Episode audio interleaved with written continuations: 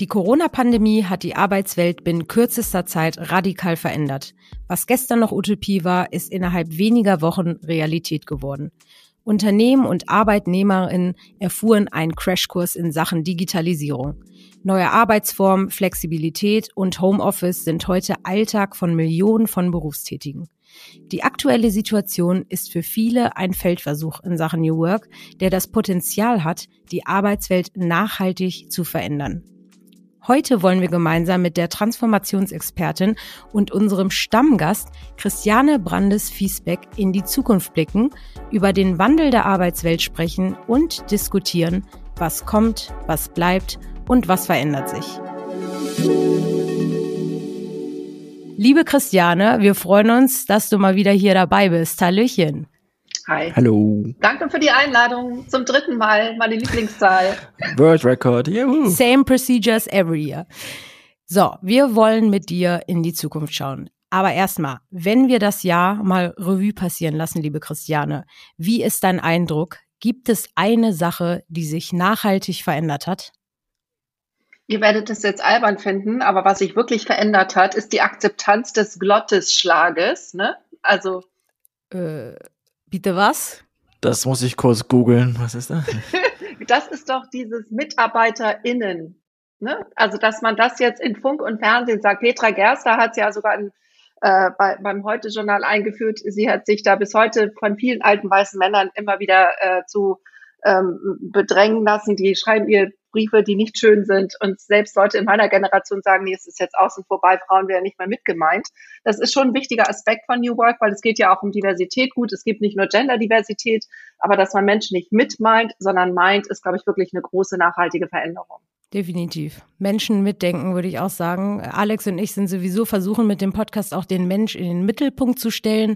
Und deswegen, äh, witzige Antwort, wäre nicht darauf gekommen, dass du das sagst, weil wir hatten jetzt äh, damit gerechnet, ich habe dich ja vorgestellt als Transformationsexpertin, dass du irgendwelche Arbeitsformen nennst, die sich auch nachhalt, äh, nachhaltig verändert haben. Weil wenn wir mal zurückschauen, wir wollen in dieser Folge wirklich nicht diese ganze Corona-Situation wieder durchspielen. Das gibt's zur Genüge. Aber es ist ein Katalysator, und zwar ein gewaltiger, äh, der für viel Veränderung sorgt. Jetzt äh, hätte, hätten wir drei auch nicht gedacht. Das ist jetzt, glaube ich, unser dritter Jahresrückblick beziehungsweise Ausblick zusammen. Und jetzt sitzen wir äh, wieder hier und schauen. Ähm, ja, es ist irgendwie wieder ein Jahr vergangen und wieder ein Jahr mit viel Chancen. Wenn wir jetzt wirklich mal auf die Arbeitsweise und so zurück schauen. Und ich meine damit jetzt nicht, äh, remote haben die Leute umgesetzt oder wie. Ist dir da etwas auch in deinen Gesprächen als, als Coach und so aufgefallen, was sich wirklich nachhaltig verändert hat und was sich auch in die Zukunft tragen wird? Also inzwischen die größte Veränderung ist, dass Leute verstanden haben, dass dieses Thema New Work kommen wird, ob man möchte oder nicht. Und das ist zum einen dadurch getrieben, dass wir in Zukunft Ressourcen sparen müssen. Also ich habe gestern mit jemand gesprochen, der in der Logistik arbeitet.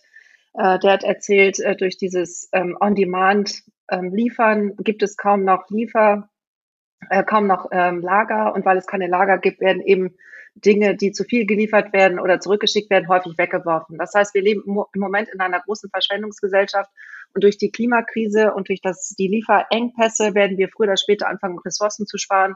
Das ist ein neues Thema. Das ist bei vielen noch gar nicht so richtig auf dem Schirm. Ich bin mir ganz sicher, dass wir das 2022 gut haben.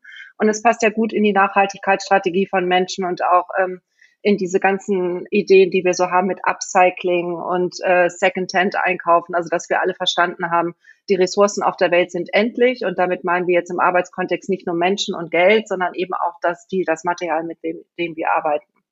Eine zweite Sache, die so langsam auch in die Köpfe der Manager kommt, ob sie es wollen oder auch nicht, ManagerInnen müsste ich ja jetzt sagen, ist, dass Ziele wichtiger sind als Anwesenheit. Ähm, die leidige Debatte sind Menschen, die lange am Arbeitsplatz sind oder lange online sind, produktiver als andere und würden sie deshalb eher äh, befördert, ist, glaube ich, zugunsten der, ähm, wer ist erfolgreich, wer ist wirksam und wer liefert, ähm, ge ge äh, gemieden. Es fällt vielen Managern noch schwer, da jetzt äh, die Ziele entsprechend anzupassen und die auch nachzuhalten. Also wenn man so einmal im Jahr so ein Feedbackgespräch macht und weiter so sagt, ist das natürlich nicht so ganz einfach mit der Zielerreichung und Zielverfolgung. Aber ähm, so dieses pragmatische, sachliche Zü Führen über das, was Menschen leisten sollen, ist sicherlich stressfreier, als immer die ganze Zeit zu gucken, ist die Person online oder irgendeine Spy-Software einzuführen, um jemanden dessen zu überführen, dass er jetzt doch lieber Homeschooling macht, als irgendwas in, in, in, in den Laptop einzutippen. Also ich glaube, das ist schon ein wichtiges Thema. Ja, und für mich als drittes allerwichtigstes Thema ist auch durch äh, Generation Z getrieben ist das Verhältnis von Leben und Arbeiten. Ähm, in der Vergangenheit war es ja immer so, und in vielen Unternehmen ist es heute übrigens immer noch so, dass die Menschen, äh, die sich am meisten quälen und am längsten da sind, eben auch erfolgreich sind. Und viele Leute wollen das einfach nicht mehr. Das ist eine riesengroße Bewegung. In Amerika haben wir eine große Kündigungswelle, weil die Leute einfach nicht mehr bereit sind. Und ich habe ja selber viel, äh, viele Jahre in Amerika gelebt, in den 90ern, zwar schon lange her. Aber Amerikaner haben sich so gequält und die haben alles zurückgestellt für die Arbeit. Also noch viel, viel, viel mehr, als wir das machen.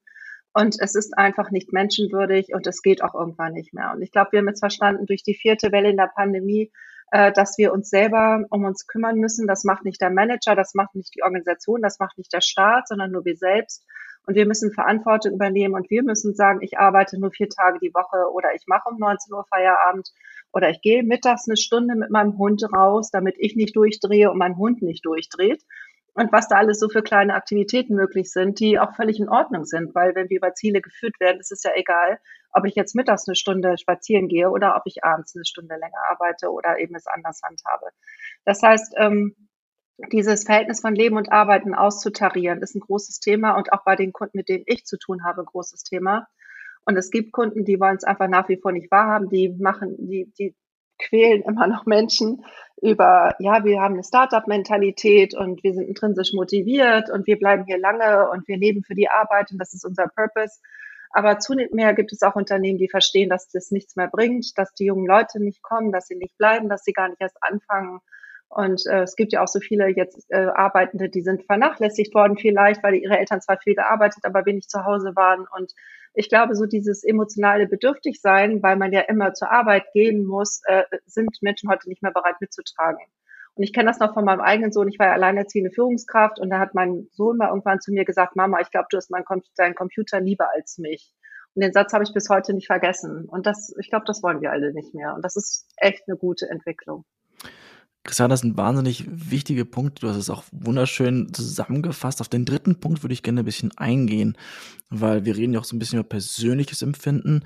Ich persönlich nehme gerade wahr, dass Menschen müde sind, erschöpft sind. Glaubst du, dieser Drang zu Purpose und auch mal Kündigung kommt aus einer Müdigkeit her oder eher aus einer Aufbruchstimmung? Jetzt kommt das neue Jahr, wir retten die Welt, wir schaffen die Klimakrise?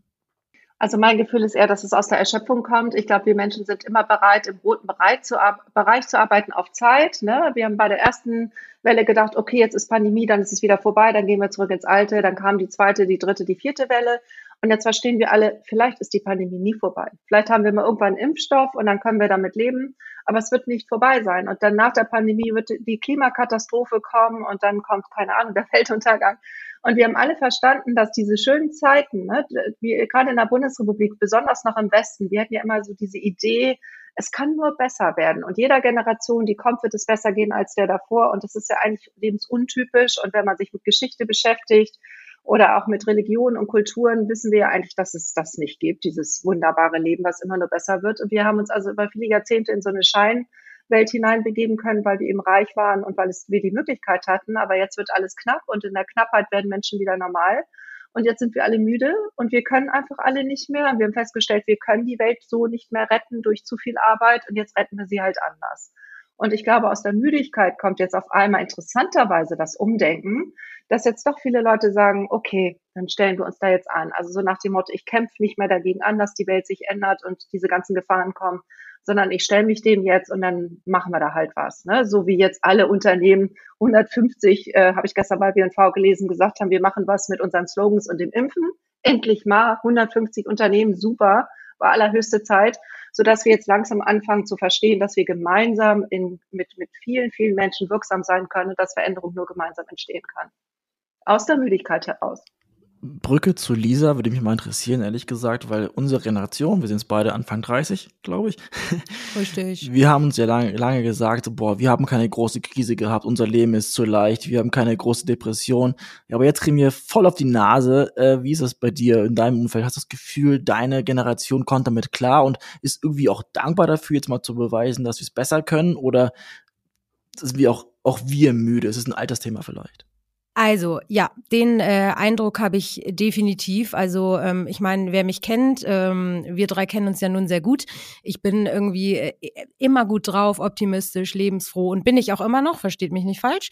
Und ich habe mir gesagt, ähm, ich stelle mich wirklich ganz hinten an und werde hier auch nicht äh, rumheulen, weil ich wirklich in einer so luxuriösen Situation bin. Ja, ich habe einen Job, äh, der mir gefällt. Ich sitze hier mit euch und rede, rede darüber, wie sich die Arbeitswelt verändert und wir helfen Leuten damit.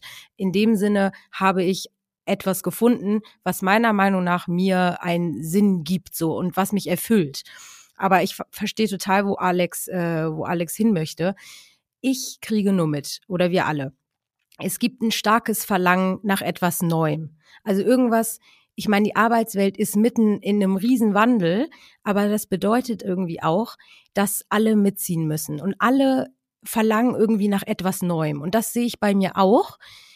Ich bin schon jemand, der sich stetig und kontinuierlich verändert, weil ich könnte jetzt nicht auf der, auf der Stelle rumtreten in meinem Job und immer das Gleiche, immer das Gleiche. Außer mit dem Podcast. Äh, der ist aber nicht immer das Gleiche, weil wir jede Woche andere Themen besprechen. Aber ich merke einfach, gerade in unserer Generation, äh, abgesehen davon, dass ich Partys äh, sehr vermisse, äh, dass das Verlangen nach etwas Neuem einfach riesig ist. Und ich merke das auch in Gesprächen mit meinen Freunden oder mit Alex. Ähm, man schaut, wo kann man sich hinorientieren? Ne? Also ähm, möchte ich in ein neues, das ist nämlich mein Stichpunkt, darüber wollten wir auch reden, über dieses, was bleibt, ne? was, was wird noch kommen und was verändert sich was meiner Meinung nach kommen wird und was bleiben wird, weil es ist schon da, ist das ganze Thema äh, Requalifizierung. Also Leute, die Corona als Katalysator äh, genutzt haben, um sich neu zu erfinden, weil sie Lust auf was Neues haben. Und das ist meiner Meinung nach gerade in unserer Generation. Natürlich kann ein 50 plus auch ein 60 plus. Ich krieg das äh, auch bei meinem Dad zum Beispiel mit. Die können sich auch noch verändern. Aber bei denen ist es so, ne, wie viel investierst du dann noch in, in komplett neue Qualifizierung so ungefähr? Bei uns, äh, da ist noch alles drin so. Und das ist so mein Empfinden. Äh, viele haben einfach Lust auf was Neues und wollen irgendwie ja neue Welten erkunden, würde ich sagen.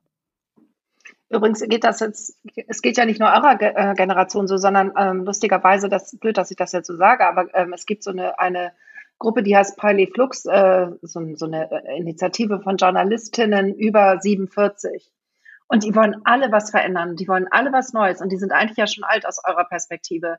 Und ich habe so den Eindruck, dass Veränderungstreiber junge Leute und alte Frauen sind, witzigerweise, ne? weil wir auch alle keinen Bock mehr auf den alten Scheiß haben und vielleicht auch auf die Männer, die uns immer davon zurückhalten oder uns zu Tode langweilen, keine Ahnung. Also ich glaube, es sind viele Menschen, die Veränderungen haben wollen, die noch jüngeren sowieso. Und ich finde das total gut, äh, dass man so gemeinsam einfach sagt, so, wir wollen das jetzt. Und wir sind es leid, wir lassen uns nicht mehr zurückhalten von den bisherigen Entscheider, äh, Zielgruppen und den bisherigen wichtigen Menschen, sondern wir verändern das jetzt. Und Ampel, immerhin haben wir jetzt fast schon eine Parität in den Ministern. Also es geht ja schon gezwungenermaßen in die richtige Richtung. Ne, ob die jetzt alle so einflussreich sein werden, die Frauen, keine Ahnung, was sie bewirken werden, wissen wir alle nicht. Aber sie sind zumindest mal aufgestellt. Und das ist schon ein gutes Zeichen. Ne? Und auch Jüngere, in Teilen zumindest jünger als bisher. Also ich glaube, es ändert sich gerade viel. Ja, was ich mich frage, Christiane, vielleicht kannst du das beantworten, weil du das, weil du diese Frage auch häufig hörst. Ähm, wir bekommen ja mit, du hast es auch gerade gesagt, große Kündigungswelle, also nicht nur in Amerika, man kriegt es auch hier mit. Äh, ja, viele, total. die es sich leisten können, ähm, kündigen von heute auf morgen ihren Job, ohne einen Plan B zu haben, mhm. ähm, sondern wollen einfach erstmal Pause so, ne? Und mhm. dann ähm, irgendwann gehen sie auf die Suche nach, äh, nach ihrem nächsten Job. Ähm, jetzt beleuchten wir aber auch sehr oft das ganze Thema Fachkräftemangel. Denn äh, es ist so, äh, in den Unternehmen teilweise sind Stellen ausgeschrieben, die nicht nachbesetzt werden können. Auf der anderen Seite gibt es so viele Talente, die hier unterwegs sind, wo man doch meinen würde, die bewerben sich da ohne Ende, ne?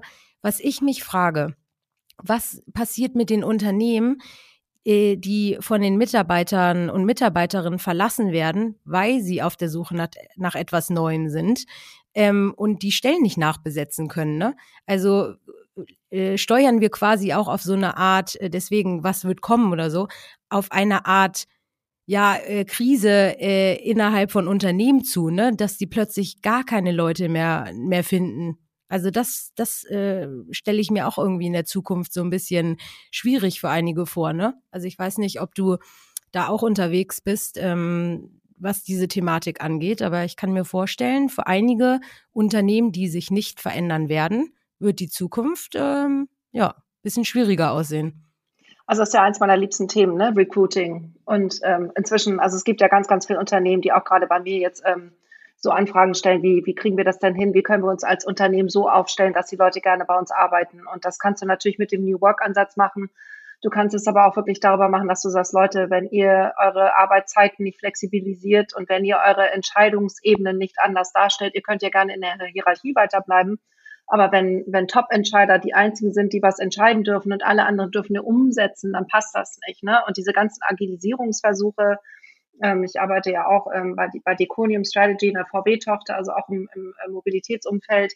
Äh, da sind ja diese ganzen Bestrebungen, dass man agiler arbeitet, mit dem Ziel, dass Menschen eben auch wieder mehr sinnorientiert arbeiten, deshalb auch äh, zielgerichteter und effizienter sind einerseits, andererseits aber eben auch dass sie über Werte und, ähm, äh, äh, und, und dieses, dieses Mitdenken, äh, also über dieses wertegetriebene Arbeiten auch die Erlaubnis haben, mitzudenken, aber auch die Pflicht haben, mitzudenken. Und dass sie eben nicht nur darauf warten, dass der Top-Manager irgendwas entscheidet und dann im Wasserfall das umsetzen, sondern dass man Verantwortung übernimmt. Und das ist wirklich schwer in unserer Gesellschaft, das hinzubekommen, weil in den Konzernen wurde es in den letzten Jahren anders verzielt und die Menschen wurden auch nach anderen Kriterien ausgewählt. Aber es, äh, wenn Unternehmen lernen, umzudenken, und ich kenne einige, die das wirklich sehr gut machen, die kriegen auch Nachwuchs, ne? weil da wird dann tatsächlich ähm, im Trialog, wie der Fachbegriff dafür äh, äh, heißt, äh, das heißt also, dass sich drei Parteien zusammensetzen. Es, es gibt eine, äh, einen Interessenskonflikt zwischen dem Mitarbeiter und der Führungskraft vielleicht und dann gibt es dann noch das Team und dann müssen die gemeinsam zum Beispiel aushandeln, wie gehen wir jetzt darum äh, damit um, wenn jemand längere Zeit in Elternzeit geht oder wenn jemand Sabbatical macht und dann wiederkommt oder wenn irgendjemand aus anderen Gründen eine Zeit lang nicht so einsetzbar ist wie üblicherweise, vielleicht weil es Eltern zu pflegen gibt oder was auch immer. Und diese Art des, der, der, der Aushandelprozesse gehören ganz, ganz stark zur Arbeit heute dazu. Und dafür muss man Zeit investieren. Das ist wichtig. Aber wenn man das macht, dann sind die Menschen motivierter, sie arbeiten im Team besser zusammen und dann sind aus meiner Sicht oder so wie ich das erlebe auch die Effekte besser. Also sprich, der Outcome, wie es ja so schön heißt, also das, was produziert wird, ist einfach besser als wenn man bei diesem 0815-Prozess bleibt, der, der wirklich sich überholt hat. Wir sind ja ein Story-Format und wir wollen Geschichten hören. Und wenn ich jetzt in dieses Jahr 2022 blicke, frage ich mich ganz doll, wer sind jetzt eigentlich die großen Vorbilder, an die wir uns halten können? Weil ich habe schon das Gefühl, die Unternehmer, die Menschen, die wir, denen wir vor den letzten, in den letzten zwei, drei Jahren gefolgt sind, die haben sich irgendwie zurückgezogen, die sind irgendwie schüchtern geworden und die werden ruhiger irgendwie, weil irgendwie gar keiner und gar keine mehr weiß, Stichwort VUCA, was auf uns zukommt. Hast du vielleicht Namen für uns, die wir unbedingt für dieses 2022 interviewen müssen, weil die es anscheinend doch irgendwie verstanden haben, was jetzt richtig wichtig sein wird? Oh, das ist so blöd, weil die ganzen Konzerne, die ich kenne, da gibt es dann Bereiche oder Departments, die funktionieren sehr, sehr gut und andere funktionieren nicht so gut. Ähm, ja, und da ich ja auch selber Beraterin bin, ist das echt eine doofe Frage. Aber ich kann euch sagen, welcher Typ Mensch gut funktioniert. Was wirklich gut funktioniert, sind Menschen, die ähm, tatsächlich über LinkedIn authentisch kommunizieren, die einfach sagen, hey, ähm, äh, wenn du wenn du motiviert bist, melde dich initiativ bei uns oder wo die auch einen Kanal hat und ich mich bewerbe, die mir anfangen und sagen, hallo Christiane, danke, ähm, ich habe dich gesehen, dich brauchen wir gerade nicht, aber versuch's in zwei Wochen nochmal oder in vier Wochen. Also Leute, die so unterwegs sind, die sind mega erfolgreich und auch Unternehmen. Und es gibt das eine oder andere Haus, was das ja immer noch versucht. Also SAP ist da sehr gut, sowohl im Recruiting als auch im HR-Bereich, als auch im Diversitätsbereich zum Beispiel. Ihr wisst ja, welche Leute da unterwegs sind. Und ähm, es gibt auch eine Reihe von, von kleineren Unternehmen, die da äh, im Mittelstand sehr sehr gut unterwegs sind. Ähm, also die äh, GEZE ist zum Beispiel so ein Unternehmen, was seit äh, 50 plus Jahren von einer Frau geführt wird und die jetzt ihren Nachwuchs, der auch schon sehr erwachsen ist, jetzt in die Führung überführt und die gesagt hat, Kinder, ihr müsst zusammenhalten. Ich möchte das Unternehmen nicht zerschlagen sehen, weil ihr euch nicht versteht. Und die verstehen sich jetzt haben verschiedene Funktionen in dem Haus und da wird einiges neu gedacht. Ich kenne eine Reihe von kleineren Möbelherstellern, wo Töchter jetzt ähm, das, also zwei, ehrlich gesagt, wo jetzt Töchter das Unternehmen vom Papa übernehmen und die dann aber auch schon ganz viele neue Ideen einführen. Das sind jetzt Unternehmen vielleicht mit 100 plus Mitarbeitenden. Und äh, die sind sehr mutig, diese jungen Frauen. Die, die machen das im Sinne vom Papa. Die, die nehmen das von, von dem Gründer mit, was gut war und ändern aber die Dinge, die hier zeitgemäß geändert werden müssen. Und da gibt es einige Highlights, äh, also wirklich tolle Leute, mit denen wir arbeiten können. Und ich finde das auch besonders cool, weil es gibt, also viele schreiben mir dann über LinkedIn, ja, ich habe dich bei Working Out Loud oder sonst wo gesehen und ich habe jetzt hier gerade zum Beispiel das Unternehmen übernommen, kannst du mir einen Tipp geben, meinst das macht Sinn. Das ist total cool, ne? Das ist wirklich spannend, dass du das sagst, weil unter den Trends, die man so nennen kann, was gekommen ist und bleiben wird für eine Weile, ist wirklich das Thema Personal Branding, Corporate mhm. Influencing mhm. oder, oder Key Opinion Leader, wie man auch mal das nennen möchte. Du hast es gerade schon angesprochen, in welche Richtung glaubst du, wird sich dieser Trend denn entwickeln? Werden noch mehr Menschen die Möglichkeit von Social Media nutzen, um sich selber als Marke aufzubauen? Oder kommt schon bald die Barriere, wo wir sagen, boah, wir sind so genervt, dass sich jede Person auf LinkedIn und Xing und Instagram inszeniert. Wir möchten wieder weg von diesem Trend. Sagen wir mal so, also mein tiefstes Inneres möchte weg von dem Trend, weil ich es fast schon nicht mehr authentisch empfinde. Aber es ist ein mega Management-Trend. Also alle Top-Führungskräfte, die ich persönlich kenne, posten auf LinkedIn, ähm, was sie verzielt bekommen haben. Das ist dann so ein Post wie, ab dem Monat XY arbeiten wir alle agil. Oder in meinem Haus sind wir ab jetzt divers aufgestellt. Und dann weiß man jetzt schon, dass diese Führungskraft da ein entsprechendes Ziel hat. Und dann wird alles dafür getan, dass dieses Ziel umgesetzt wird. Und dann kommen die ganzen Postings, die Kommentare von Leuten, die die kennen. Oh, das finde ich ja super. Ich wünsche, meine Firma würde das auch machen. Oder toll, wie macht ihr das denn? Oder ja, super, Chef, bla, bla, bla. Finde ich großartig. Das macht, äh, seitdem du da bist, ist es hier viel besser bei uns. Und was dann da alles so für Kommentare kommen. Das heißt, heute ist wirklich die Menschen branden sich über ihre Ziele. Sie haben dazu Hashtags, die sie spielen, ganz bewusst. Leute schreiben ihre Texte. Sorry, dass ich mal bei LinkedIn rede. Das funktioniert bei Xing ja auch, aber bei LinkedIn ist es leider international sehr beliebt. Und ähm, ja, und die Leute machen das halt so, dass sie sich mit Hashtags versehen, dass sie äh, ihre Ziele in Hashtags sozusagen festschreiben und dann über die Reichweite versuchen, dann wieder nach innen zu spielen ähm, ne, weil sie nämlich dann verkündet haben, wir machen das und das, dann ist ja das Team verpflichtet, das umzusetzen intern und so erreichen sie ihre Ziele auch. Das ist im eigentlich absurd, dass man der Öffentlichkeit erzählt, ich habe das und das vor und weil ich es der Öffentlichkeit gesagt habe, muss mein Team das jetzt umsetzen. Aber äh, das, wir haben ja gesehen, dass es auch immer äh, mehr jetzt wird, weil äh, wie soll man sich präsentieren in einer Welt, in der Events gerade nicht stattfinden oder äh, man äh, zu Networking-Geschichten gehen kann, weil es war auch so etwas, was ich immer sehr genossen habe und wo man sich auch gut präsentieren kann, äh, Networking-Veranstaltungen. Und jetzt findet es nun mal digital statt.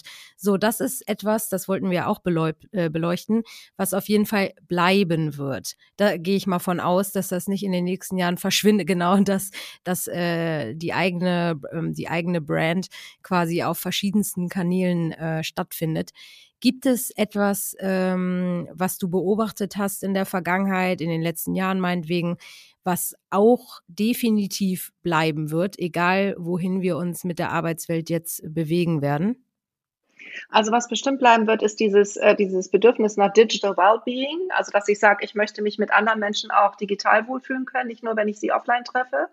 Also ich mit mir selber, äh, aber mit Freunden, aber eben auch sehr stark mit Arbeitskollegen und dass man versucht, Formate zu entwickeln, die zwanglos sind, die Spaß machen, die Freude machen, die aber auch ähm, nicht verpflichtend sind. Da gehe ich mal hin, da gehe ich mal nicht hin. Also so ein bisschen dieses random Zukunfts äh, Zufallmäßige, weil wir auch verstanden haben, dass der Zufall, die Reibung, die durch Zufall entsteht, ähm, uns Menschen weiterbringt und zum Nachdenken anregt. Und das ist ein ganz starker Treiber, den wir brauchen, auch um kreativ zu sein.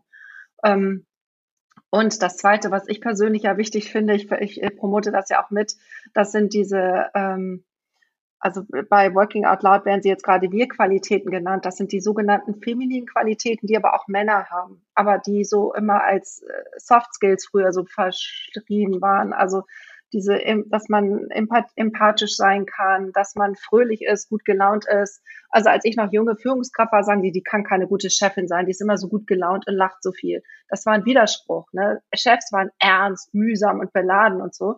Und so, dass so eine Bundeskanzlerin dann mal sagt, so fröhlich im Herzen, ne? das war so ihre Motto, undenkbar. Ne? Und jetzt ist es okay. Es ist völlig in Ordnung, gerne zu führen, Spaß bei der Arbeit zu haben, äh, äh, Menschen zu verstehen, sich darum zu kümmern, dass es ihnen gut geht, sie zu fördern, demütig zu sein.